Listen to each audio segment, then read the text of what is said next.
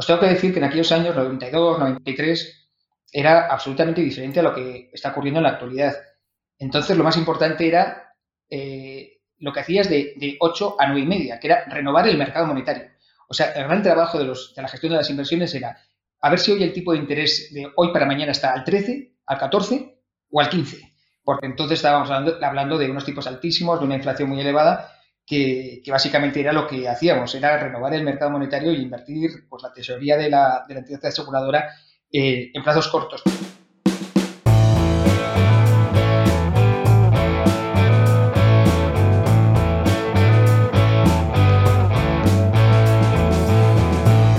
Yo cuando, cuando hemos contratado a algunas personas, que vamos de vez en cuando, lógicamente, eh, contratando, siempre les digo lo mismo. Yo no busco gestores estrella. Yo quiero gestores que de forma conjunta con el resto seamos estrella. Pero para mí es un error pensar, bueno, un error en nuestro, en nuestro caso, ¿eh? habrá, habrá gestoras que busquen el gestor estrella, que hará competencia con el de al que sea de su misma compañía, pero yo creo que lo importante es trabajo en equipo, compartir lo que están viendo eh, cuestionarse si cada día si es, si es lo correcto y, y, si no lo es, pues proponer, proponer soluciones. Y, y, yo creo que es lo más importante del equipo. Darles mucha confianza, eh, autonomía, porque creo que es importante que la tienen que tener, pero ser conscientes de que cuando la decisión está tomada por parte de, del grupo, eh, tiene que implementarse en todas las carteras.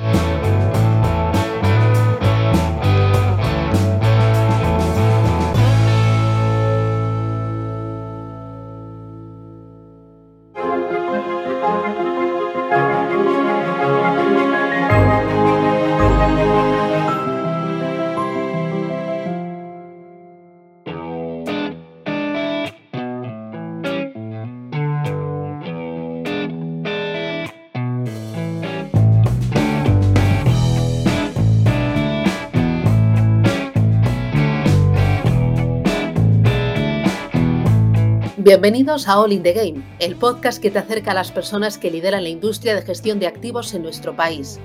Un podcast que realizo con Clara Bernal y con la confianza y el apoyo de dos gestoras internacionales, Bontobel y Eman Investment. Nuestro invitado de hoy a All in the Game es Eduardo Martínez de Aragón, director de inversiones de Vidacaixa. Eduardo es abogado y economista por la Universidad de Deusto y MBA por la EOI en Madrid Además, Master Starclay Graduate Business School en Glasgow. Inició su carrera profesional en Swiss Life como director de gestión de carteras, hasta que la entidad fue absorbida por Vida Caixa en 2004, momento en el que se unió a la aseguradora de CaixaBank. A día de hoy, 5,7 millones de clientes en España y Portugal y un volumen de recursos gestionados superior a los 110.000 millones de euros. En la entidad ha pasado por diversos puestos, director de inversiones de fondos de pensiones, Unilink, fondos de terceros, activos alternativos y también es presidente del Comité de Inversiones de Vida Caixa.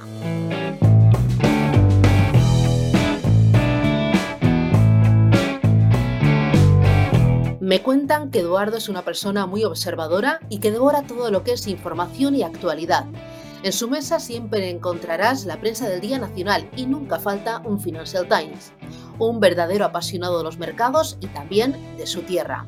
Es de Vitoria, se lamenta de no oír todo lo que le gustaría, ya que la ciudad es el centro de las reuniones familiares. Viene de una familia muy grande, aunque él se ha quedado solo con una niña, se llama Inés y le brillan los ojos cuando habla de ella. Le gusta esquiar y también me chivan que tiene cierta vena artística. Eduardo, ¿qué tal? ¿Cómo vas? ¿Qué tal? Buenas tardes. La verdad es que abruma un poco ¿eh? cuando vais haciendo un repaso de, mi carrera profesional y sobre todo de Inés. La verdad es que sí, eh, me brillan los ojos cada vez que hablamos de ella. Eh, eh, Inés es pequeñita todavía, ¿no? Sí, sí, la verdad es que me ha tocado ser padre mayor, pero la verdad es que disfrutando un montón y tiene cuatro años.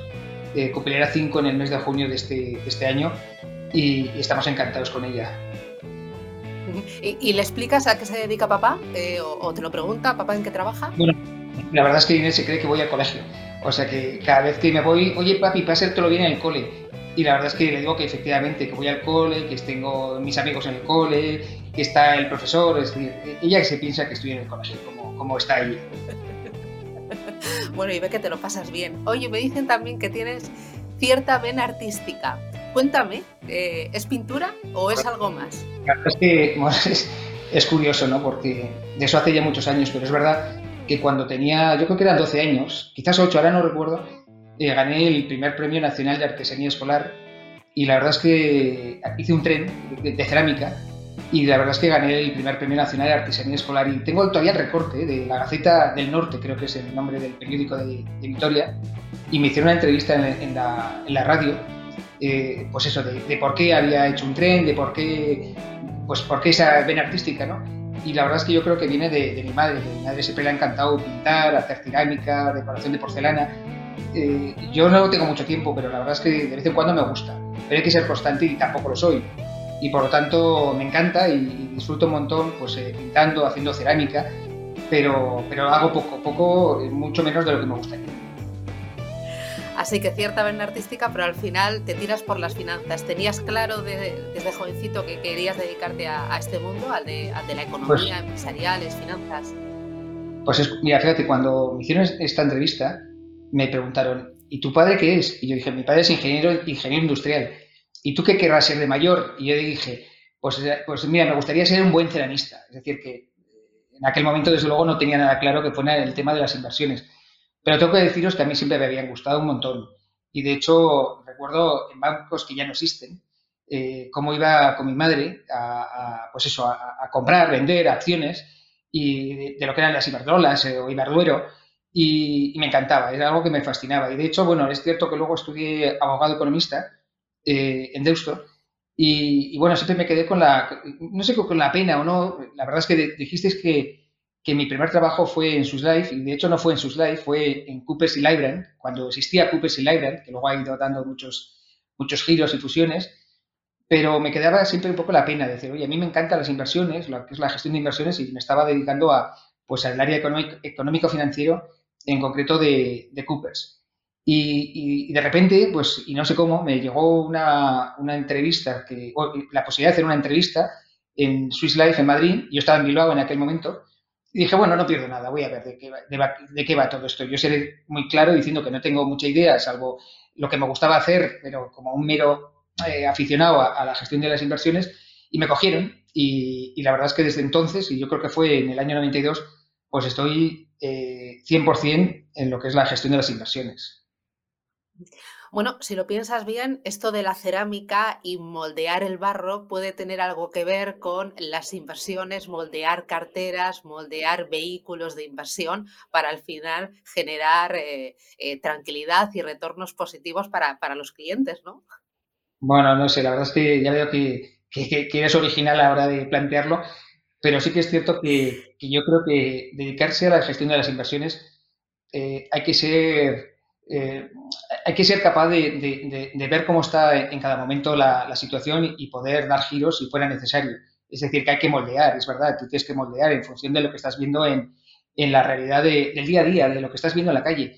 Y por lo tanto, hombre, eh, no sé si me atrevería a hacer este símil que tú acabas de decir, pero es verdad que algo de moldear es necesario en lo que son la gestión de las inversiones.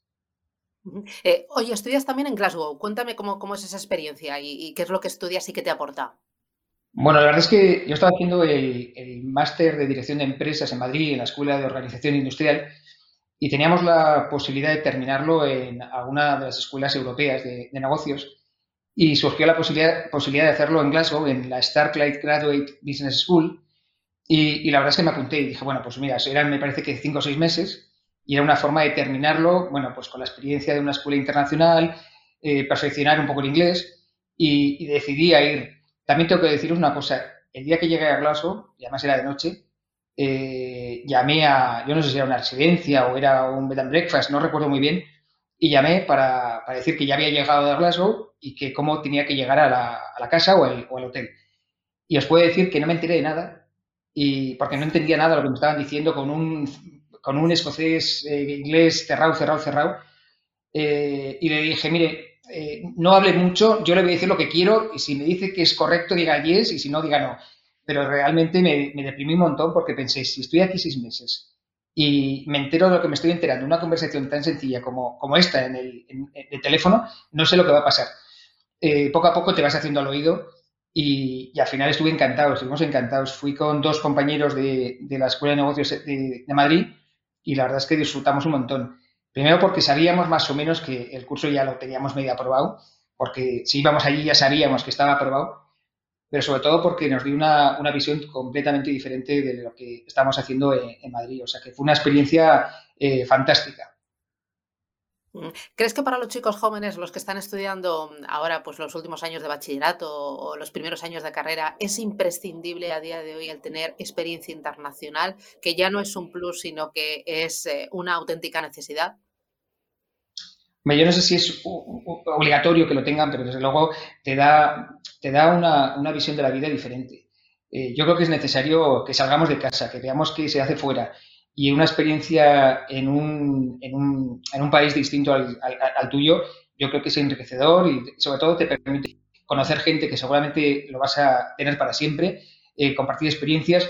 Es cierto que ahora con Internet, con, con Teams, eh, es mucho más fácil. Entonces, cuando fui yo, pues eh, te ibas y, al cabo de un tiempo volvías. Y, y si tenías suerte, hacías alguna llamada de teléfono con el teléfono fijo, que hoy estos jóvenes ni siquiera sabrán cómo utilizarlo. Pero yo creo que, no me atrevo a decir que sea imprescindible, pero creo que es un plus que yo valoro un, montón. Pero más, más que nada por la capacidad de, ver otros mundos, de hacer otras cosas, de moverse en un entorno que no es el tuyo. Y eso creo que es eh, bueno, no para esto, que es la gestión de las inversiones, sino para cualquier actividad profesional eh, del ramo que sea. Eh, tus primeros pasos, como decías, en el mundo laboral empiezan en Coopers and Libra, luego pasas a Swiss Life. Eh, ¿Cómo es eh, la aseguradora? ¿Cómo es Swiss Life trabajar en, ese equipo? La verdad es que yo estuve encantado. O sea, me acogieron fenomenal desde el primer momento. Yo les decía, yo no sé mucho, yo, en fin, ya me tendréis que enseñar. Me ayudaron un montón en un tiempo récord, porque realmente enseguida me, puse en lo que era la cultura de la compañía. Os tengo que decir que en aquellos años, 92, 93, era absolutamente diferente a lo que está ocurriendo en la actualidad. Entonces, lo más importante era eh, lo que hacías de, de, 8 a 9 y media, que era renovar el mercado monetario. O sea, el gran trabajo de, los, de la gestión de las inversiones era a ver si hoy el tipo de interés de hoy para mañana está al 13, al 14 o al 15. Porque entonces estábamos hablando, hablando de unos tipos altísimos, de una inflación muy elevada que, básicamente era lo que hacíamos, era renovar el mercado monetario y invertir pues, la tesorería de la, de la entidad aseguradora eh, en plazos cortos.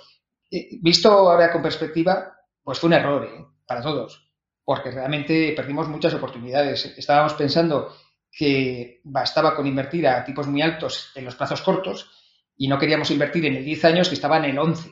Es que horror, es que el 11 no es suficiente. Yo quiero el 14 o el 15, que es lo que me está dando el día a día se perdieron oportunidades que luego se vio con, el euro, que muchas de las entidades se encontraron que, tenían que invertir a tipos mucho más bajos, eh, habiendo perdido oportunidades enormes cuando tenían que haberlo hecho con rentabilidades muchísimo más elevadas. Pero bueno, esto se aprende y, la verdad es que en aquel momento pues, disfrutamos un montón.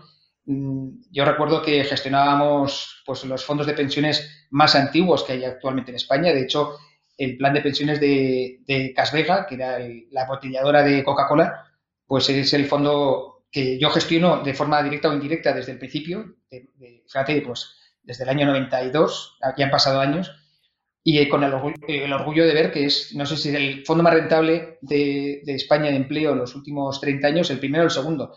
Entonces, la verdad es que hicimos cosas interesantes aunque luego, luego ya hablaremos de, cómo pasé de, Swiss Life a, Vida Caixa, de compañía que estoy totalmente agradecido y que realmente me ha aportado una, barbaridad. Eh, oye, ¿cómo era gestionar eh, una cartera de renta fija entonces? No solo por los tipos, sino también eh, por el número de activos, la variedad de emisiones. Supongo que habrá cambiado muchísimo también en cuanto a la rapidez de la información, la tecnología. O sea, ahora lo tienes todo en un momento. Y antes yo recuerdo que utilizábamos el fax. Pues efectivamente el fax, el fax era una de las cosas más utilizadas. Cuando hacías transferencias, directamente hacías lo que era en, Word o, como se llamase entonces y lo enviabas directamente a Banco España o lo enviabas a, las, otras contrapartidas. todo ha cambiado un montón y, de hecho os puedo decir que yo todavía me acuerdo de las referencias que había entonces de, la deuda pública, porque era muy, claro, no tiene nada que ver con lo que hay en la actualidad. Eran emisiones donde los cupones eran el 10,5, 11,30, 10,30, 8,20, 8,70. Todos han amortizado, pero eran los cupones que había eh, muy altos, como ves, pero sobre todo unas emisiones que no tienen nada que ver con lo que hay en la actualidad. Entonces, comprar 25 millones de pesetas eh, parecía que era, que, era algo. Eh, cuando hacías ya 100 era, vamos, este está tirando la, casa por la ventana, 100 millones. ahora mismo, pues los volúmenes no tienen nada, nada que ver. Pero bueno, los momentos son diferentes y, la verdad es que aprendimos un montón, eh, pero estamos hablando de esos inicios donde no existía el euro y, por lo tanto pues, teníamos un banco, banco de España que, que gestionaba la política monetaria y tratando de combatir la inflación y con tipos muchísimo más altos. Eh, luego llega Vida Caixa, ¿cómo, cómo, cómo es el, esos primeros años en, en, Vida Caixa? Pues la verdad es que Vida Caixa, eh, vamos a ver, yo estaba en Madrid, estaba trabajando en Madrid y tenía mi casa en Madrid, todos mis amigos en Madrid. Yo soy de Vitoria, pero en fin, Madrid está mucho más cerca de, de, Vitoria y por lo tanto siempre hay más relación de, de gente, de gente por allí.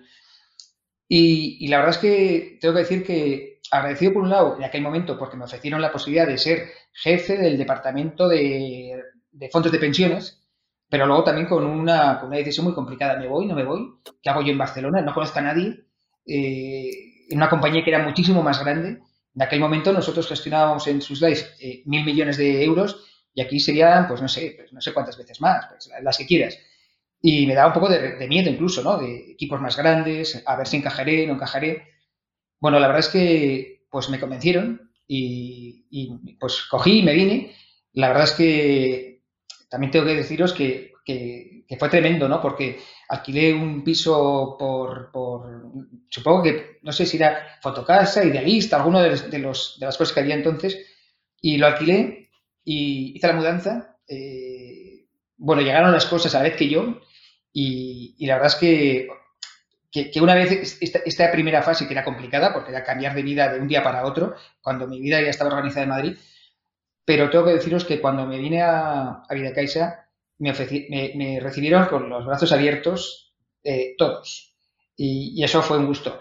Y, luego los complejos que podía tener, y los tenía, de ser una entidad muchísimo más pequeña, eh, con menos recursos, pues bueno, luego te das cuenta que tampoco. O sea, que, al final yo creo que el sentido común, eh, que los volúmenes al final es lo de menos, porque pues en lugar de, de comprar por, pues, por 2 millones, comprabas por 10 o por 20, pero al final es lo mismo. Y, sobre todo yo, con la perspectiva ahora, lo que estoy es absolutamente agradecido del trato que tuve por parte de los equipos en aquel momento, el, recibirme de verdad con los brazos abiertos y, y algunos de los que, todavía están hoy aquí, pues eh, se lo digo de, forma habitual, ¿no? Las gracias de, cómo me acogieron y me permitieron, pues, eh, meterme muy rápido en lo que eran los equipos y, y la verdad es que no puedo decir otra cosa.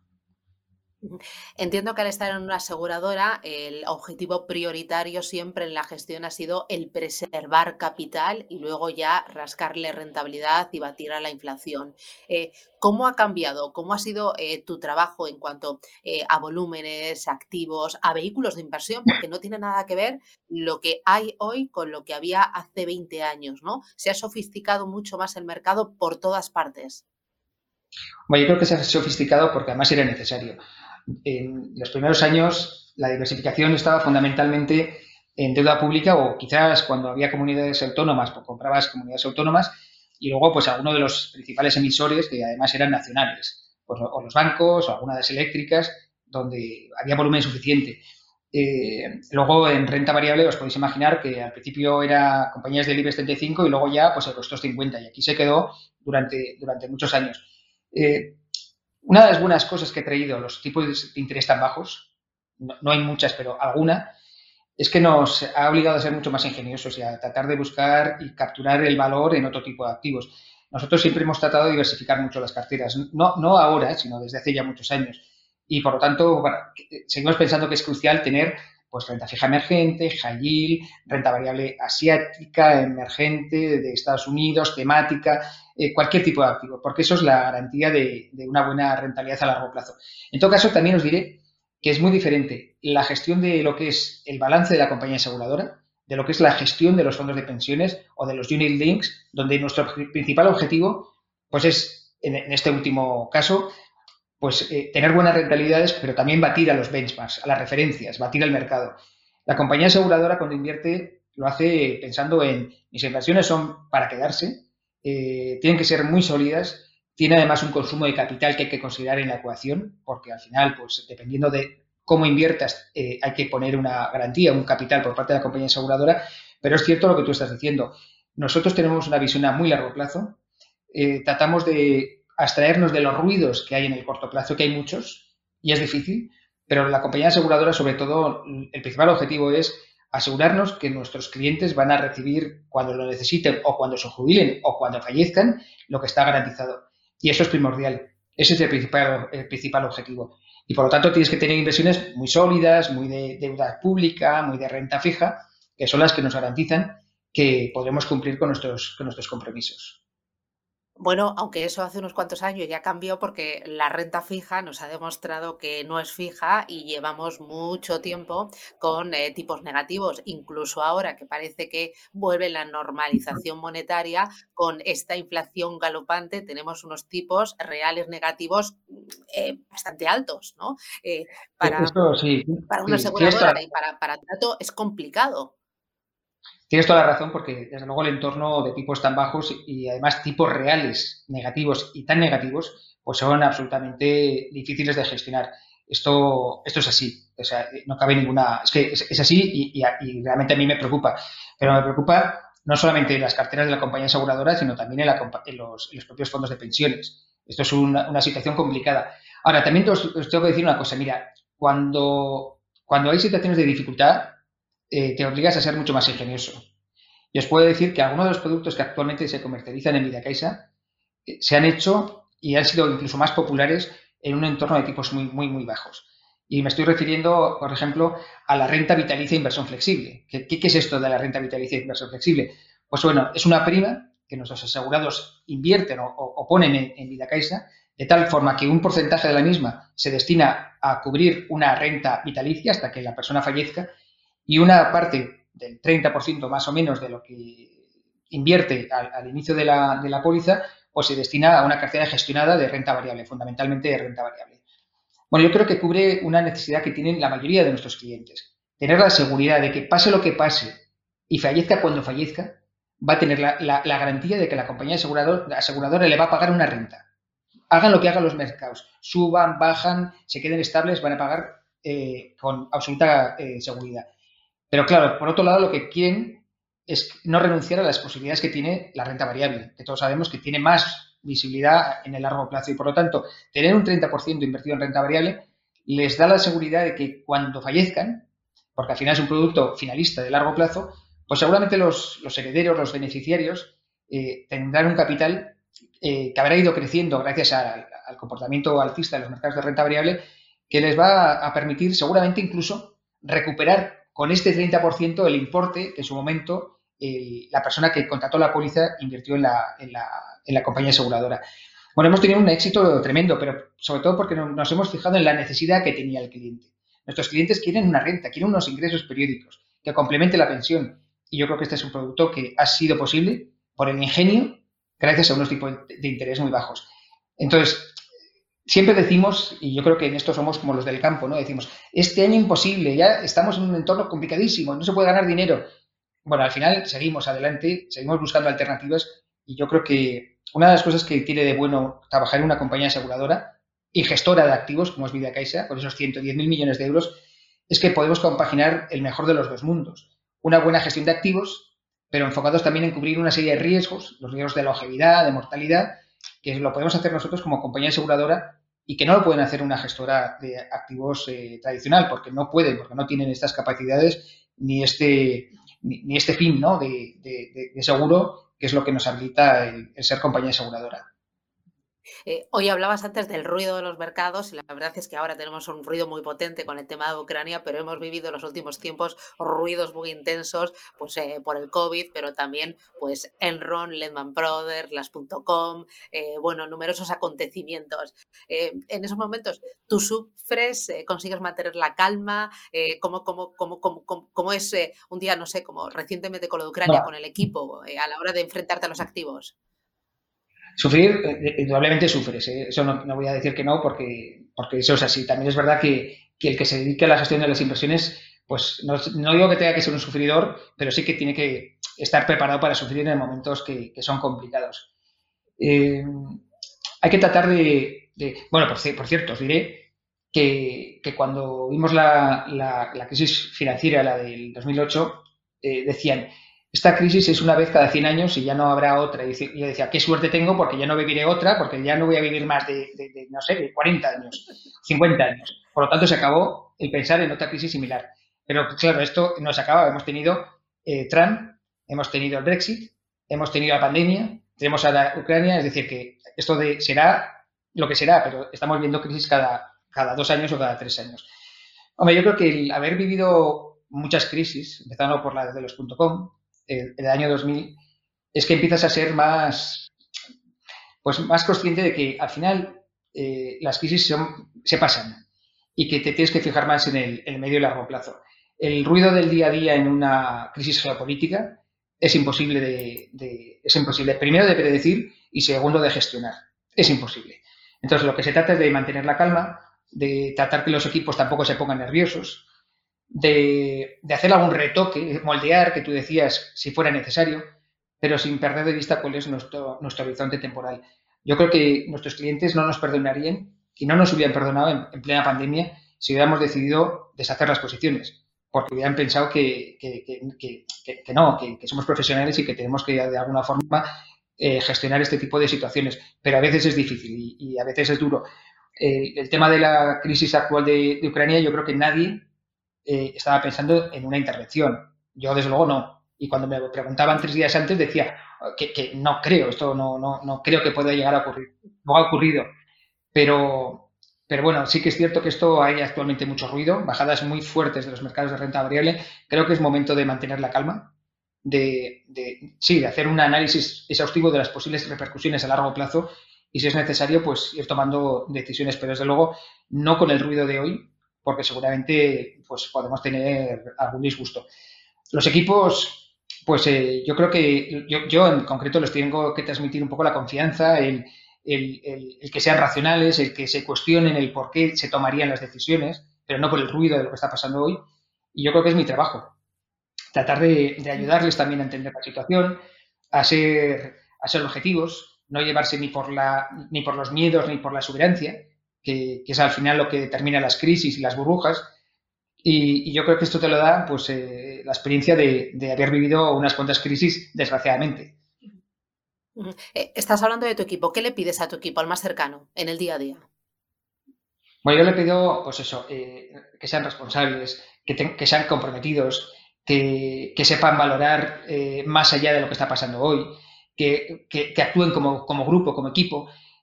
Yo cuando, cuando hemos contratado a algunas personas, que vamos de vez en cuando, lógicamente, contratando, siempre les digo lo mismo. Yo no busco gestores estrella. Yo quiero gestores que de forma conjunta con el resto seamos estrella. Pero para mí es un error pensar, bueno, un error en nuestro, en nuestro caso, ¿eh? habrá, habrá gestoras que busquen el gestor estrella, que hará competencia con el de al que sea de su misma compañía, pero yo creo que lo importante es trabajo en equipo, compartir lo que están viendo, eh, cuestionarse si cada día si es lo, si es lo correcto y, si no lo es, pues proponer, proponer soluciones. Y, y, yo creo que es lo más importante del equipo, darles mucha confianza, eh, autonomía porque creo que es importante que la tienen que tener, pero ser conscientes de que cuando la decisión está tomada por parte del grupo, eh, tiene que implementarse en todas las carteras. A mí me horripilaría pensar que un, que un portfolio va muy bien y otro va mal, porque me pondría igual de genio por el que va bien o por el que va mal, porque eso quiere decir que no se ha tomado la decisión de forma conjunta. Eh, para dedicarse a esto de la gestión de activos, ¿qué crees que es básico estudiar? No sé si eh, eh, un ADE, un empresariales, mejor formación en matemáticas, ahora con esto del behavioral finance, quizás psicología y luego complementarlo con un CFA. ¿Qué, crees básico? Yo te diré, fíjate, cuando, cuando yo estudié y estando luego en, en Escocia, me sorprendía ver que gran parte de, los, de, los, de las personas que, estaban gestionando los mercados financieros y luego en Swiss Life, porque en Swiss Life estuvo una temporada también en, en, la, en la, oficina de Seven Oaks, que está cerca de Londres, eh, muchos de los que estaban en gestión de inversiones no eran ni matemáticos, ni físicos, ni economistas, podían ser pues de filología o podían ser incluso de carreras eh, que eran de letras. Porque en aquel momento lo que te, o actuarios, que también había muchos actuarios gestionando activos de, gestión de inversiones.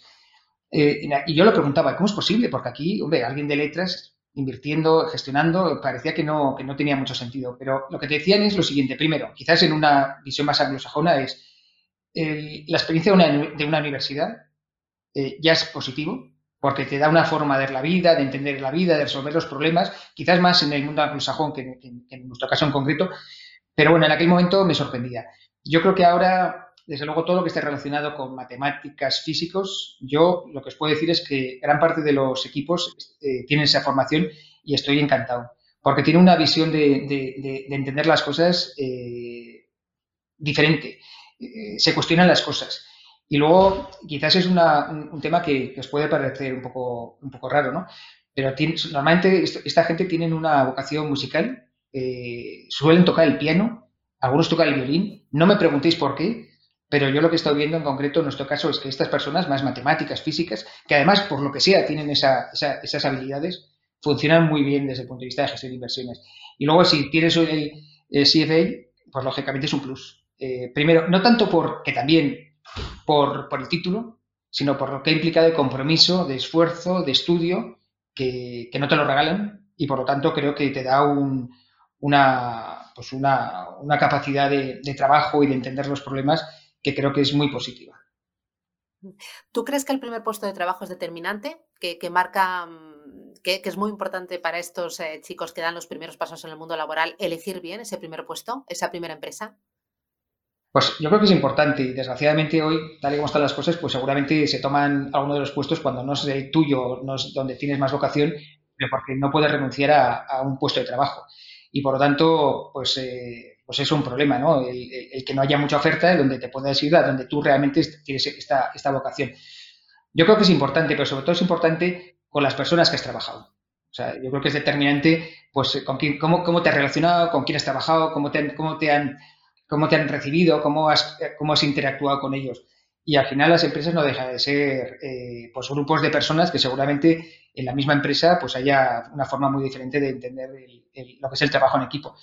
Yo, por ejemplo, trabajé en Cooper Lyran, donde realmente estaba de consultor y tuve que trabajar en multitud de compañías. Ya sabéis que los consultores pues van, van de un sitio para otro y, y, yo estuve encantado. A mí me sirvió un montón lo que es aquella experiencia. Y, y desde luego lo recomendaría. ¿eh? Eh, no sé si ahora es igual que cuando yo empecé, pero en muy poco tiempo ves formas de trabajar muy distintas en, muchísimas compañías que creo que es muy útil para, las personas que puedan llegar a empezar ahora a, empezar su vida, su vida laboral.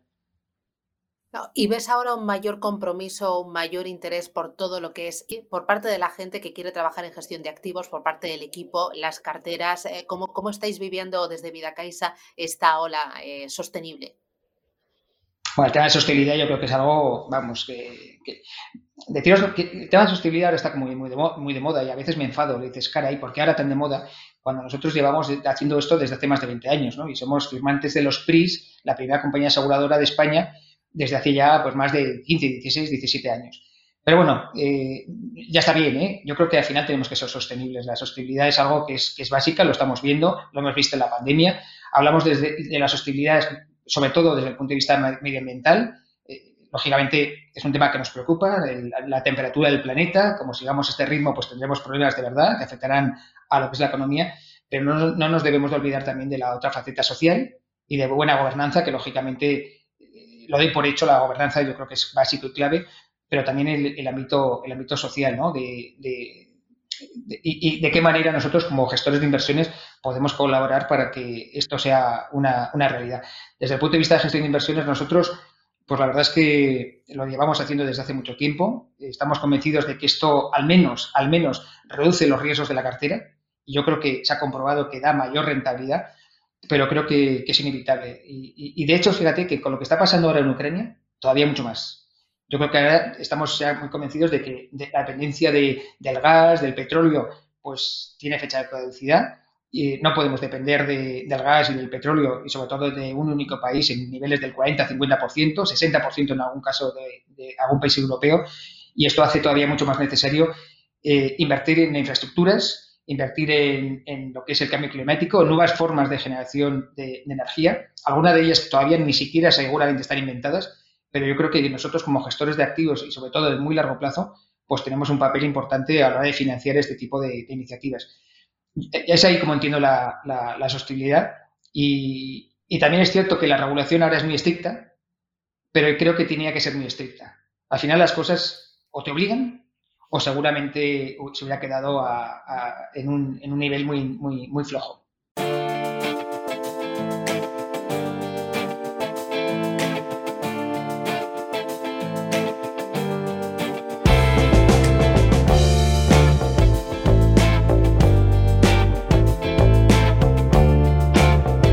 Las tres últimas preguntas con Bontobel y con Emma Investment.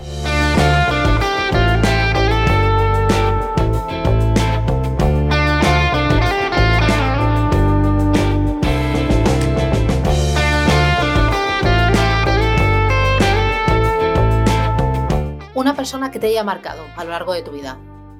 Bueno, habrá bastantes, pero fíjate, eh, había una persona que, me marcó y me sigue marcando es Tomás Muniesa, que es vicepresidente del banco, de CaixaBank, eh, durante muchos años consejero delegado de, de Vida Caixa.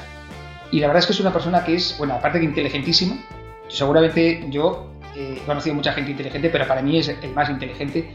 Una persona súper trabajador. A mí me, todavía me sorprende cómo en los comités, cuando yo estaba en el comité de, inversiones como secretario, él estaba entonces como miembro del comité, eh, cómo se había leído toda la documentación, hacía las preguntas oportunas en cada momento y, y, es algo que dice, y a mí me sorprendía, dice, con la cantidad de cosas que tiene que hacer, que se sepa hasta el último detalle de, todos los, de, todo lo que hay en los portfolios.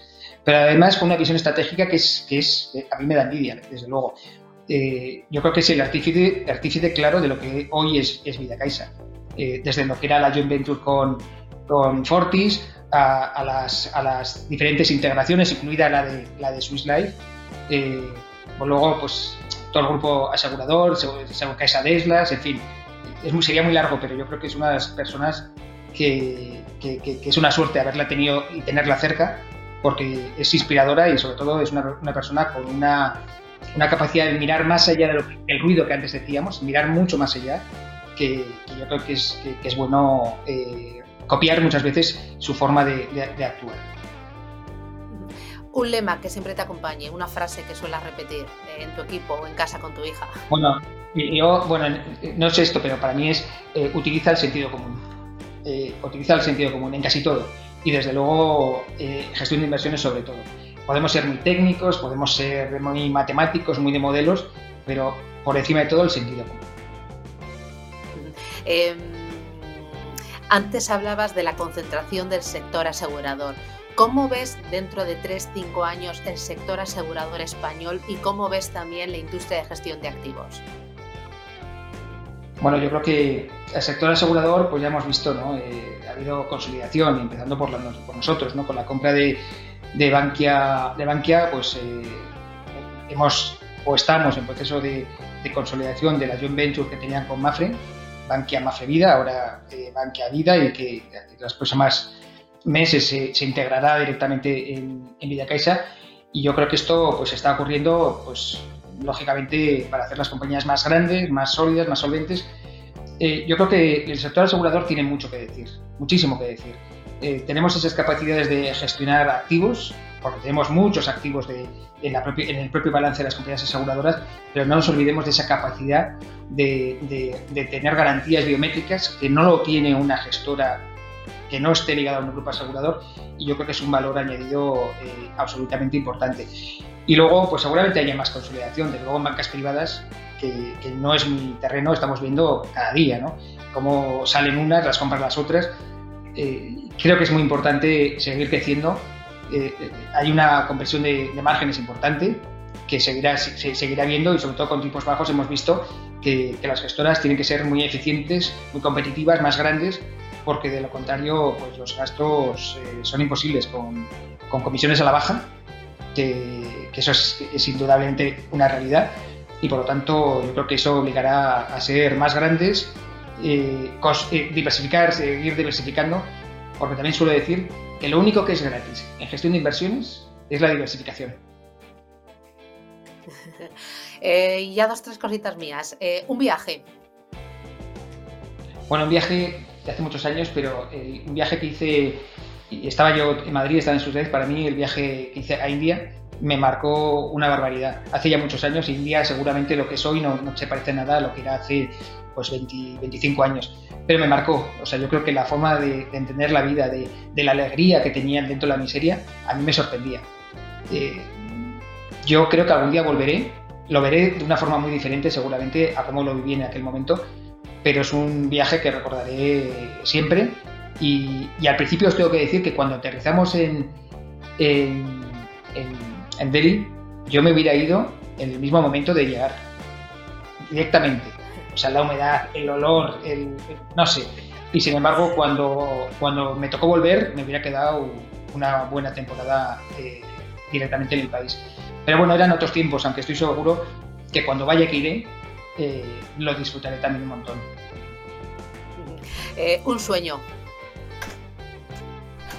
un sueño, bueno, un sueño ahora es fácil decirlo, pero que acabemos con este horror de, guerra. No puedo entender que en el siglo XXI tengamos una guerra, es algo tan aberrante. O sea, ahora estoy preocupado, sí, por la gestión de las inversiones, pero me parece tan, tan, tan que no, sé ni expresar lo que pienso. Pues esto es el sueño, es que acabemos con, este, con esta pesadilla, que, me parece que es algo aberrante. Y, lo digo no solamente por los de ucranianos, sino también por los rusos. ¿Cuántos rusos, pobres desgraciados, que son rusos por estar en Rusia, van a sufrir las consecuencias de una guerra sin sentido. Eh, puede ser que os pueda, puede parecer un poco, pues, de sueño, pero de verdad que hoy en concreto, después de lo que estamos viviendo, para mí el sueño es acabar con, esta, con este horror que no tiene ningún sentido. Eh, hoy vas a ver a tu familia menos de lo que quisieras, ¿no? Ir a tu tierra menos de lo que te gustaría. Pues voy, voy menos de lo que voy menos de lo que me gustaría y eso que este fin de semana estaba en Vitoria, porque el lunes era el cumpleaños de mi padre y, la verdad es que tiene, ha cumplido 92 años. Como antes os decía, somos 10 hermanos y la verdad es que nos aprovechamos y fuimos, o sea que, y justamente este fin de semana. Es verdad que durante, durante el invierno soy muy forofo del esquí y, la verdad es que me tira tanto que al final pues eh, voy mucho a Candanchú, donde tenemos un apartamento y ahora ya que Inés, pues eh, después de estos años de pandemia, puede ya ir, pues la verdad es que estamos tratando de, ir más a, a, Candanchú. Pero también te diré que como está muy cerca Candanchú de Vitoria, si alguno de los días que vamos hace muy malo, hemos cogido el coche y nos hemos ido a Vitoria para luego eh, volver desde, desde allí hasta a, Barcelona. Pero sí es verdad que, Vitoria pues es una ciudad que a mí me encanta y me encanta por las personas, me encanta por mi familia y sobre todo teniendo en cuenta que mis padres cada vez son más mayores y por lo tanto, pues estos últimos años que están bien, pues me gustaría que Inés al menos disfrutara de, los abuelos. Y a Inés se le da bien lo de esquiar, me dicen, ¿no? Pues la verdad es que se le da bien, eh, parece mentira, pero, pero es que ya baja todo. Pero también es verdad que tengo que decir que este año le, apuntamos a un cursillo cuatro horas, los sábados cuatro horas, los domingos, y, empezamos en el puente de la Inmaculada. Por lo tanto, llevamos unos cuantos eh, fines de semana yendo y, al final los niños son esponjas, aprenden todo y como no tienen ningún miedo, pues al final esquía por, por donde le digan. A veces me da miedo, ¿eh? Porque como no piensan, pues, pues eh, a veces me da, me da hasta un poco de miedo. Oye, de los 10 hermanos, ¿alguno otro se ha dedicado a esto de las finanzas o eres tú el único? Pues la verdad es que soy el único, porque tengo un hermano que trabaja en un banco, un banco de aquí en, España, pero está en el, ámbito más de, más de, legal. Él estudió Derecho y, está en temas de fusiones, adquisiciones, pero desde el punto de vista más jurídico. Y luego no, porque tengo hermanos de todos. Tengo dos médicos, eh, una que es química, eh, tengo otro que es ingeniero agrónomo, otro que es eh, aparejador. O sea, hay, hay, mucha variedad, pero lo que es jefe de inversiones, la verdad es que soy yo el único. o sea que los encuentros familiares son divertidos y son eh, muy diferentes, ¿no? Se puede hablar de cualquier cosa.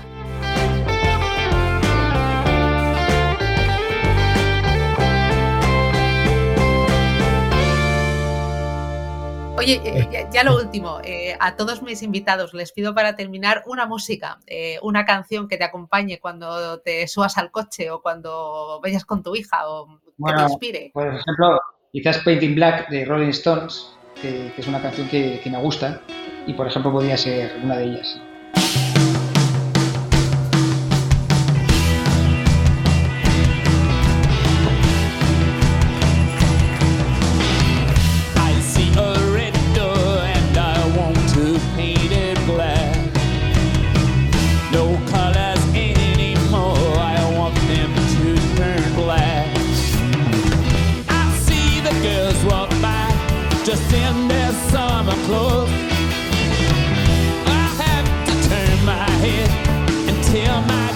Pues eh, Eduardo, ha sido un auténtico placer conocerte. Eh, la verdad es que lo he pasado bien. Hemos recorrido eh, bueno, tu trayectoria personal, profesional, pero también la de los mercados, la sofisticación de activos, momentos que han sido importantes. Y, bueno, me has dado algunas perlitas, ¿no? Lo único gratis es la diversificación. Y mira, eso si me permites te lo voy a copiar porque me parece muy importante. Y, nada, ha sido un auténtico placer. Enhorabuena. Eh, por tu trabajo, por el equipo, por ese pedazo bicho.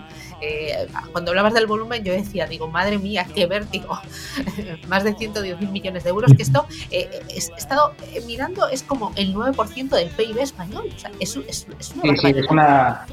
es una barbaridad. La verdad es que mm, mejor no pensarlo. Nosotros cuando invertimos, invertimos, bueno, pues vamos a invertir, hoy, hoy toca 100 millones, hoy 50, porque, porque es mejor hacerlo de esta forma. Eh, si fuera mío, seguramente sería diferente. Pero como no lo es, yo creo que hay que ser fríos y hay que asumir que son números y que los números son los que son. Eh, da lo mismo invertir para, una compañía que sean 100 o 50 o 10. Y de hecho nosotros estamos orgullosos porque es verdad que, gestionamos muchos fondos de pensiones de empleo, eh, sí, planes de pensiones de empleo, y os puedo decir que los fondos pequeñitos los gestionamos igual que los fondos más grandes y creo que es una ventaja. Eh, no tenemos ningún tipo de restricciones y por lo tanto aprovechamos lo que es bueno para un fondo grande y para un fondo pequeño. Quizás nos permite eso el tener mucho volumen y por lo tanto tener capacidad de, pues de acceder a, inversiones que sería muy difícil hacerlo si no eres una gestora muy, muy grande. Pero os puedo decir que para mí es importantísimo que los clientes que son menos grandes, algunos pequeños, tengan las mismas posibilidades que un fondo muchísimo más grande. Mira, me pregunta el técnico, mi compañero, el que nos está grabando, si, si eres del Alavés. Pues sí, sí. Y este año no, no me hace mucha gracia, pero sí, hay que ser consecuentes. Y la verdad es que ya tiene mérito, ¿eh? Porque en, una ciudad pequeñita de 250.000 habitantes, tener al Alavés en primera y el tener el Vasconia, donde está mucho más centrada en el básquet, lógicamente la ciudad de toda la vida, pues no, no está nada mal. Pero bueno, sí, soy del Alavés pero es verdad que este año, bueno, pues seguiré siéndolo, pero sufriendo. Pues nada, no sufras mucho. Eduardo, muchísimas gracias. Ha sido un placer conocerte, charlar contigo. Muchísimas gracias por tu tiempo y, hasta pronto. Espero volver a vernos pronto. Gracias. Muy bien, un abrazo. Venga, Dios.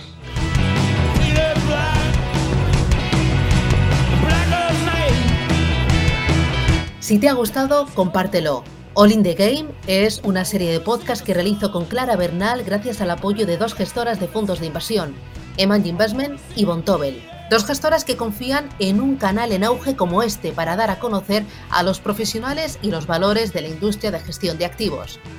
Bontobel y Eman Investment apuestan claramente por la educación financiera y la inversión sostenible y estamos orgullosas de que confíen en All in the Game.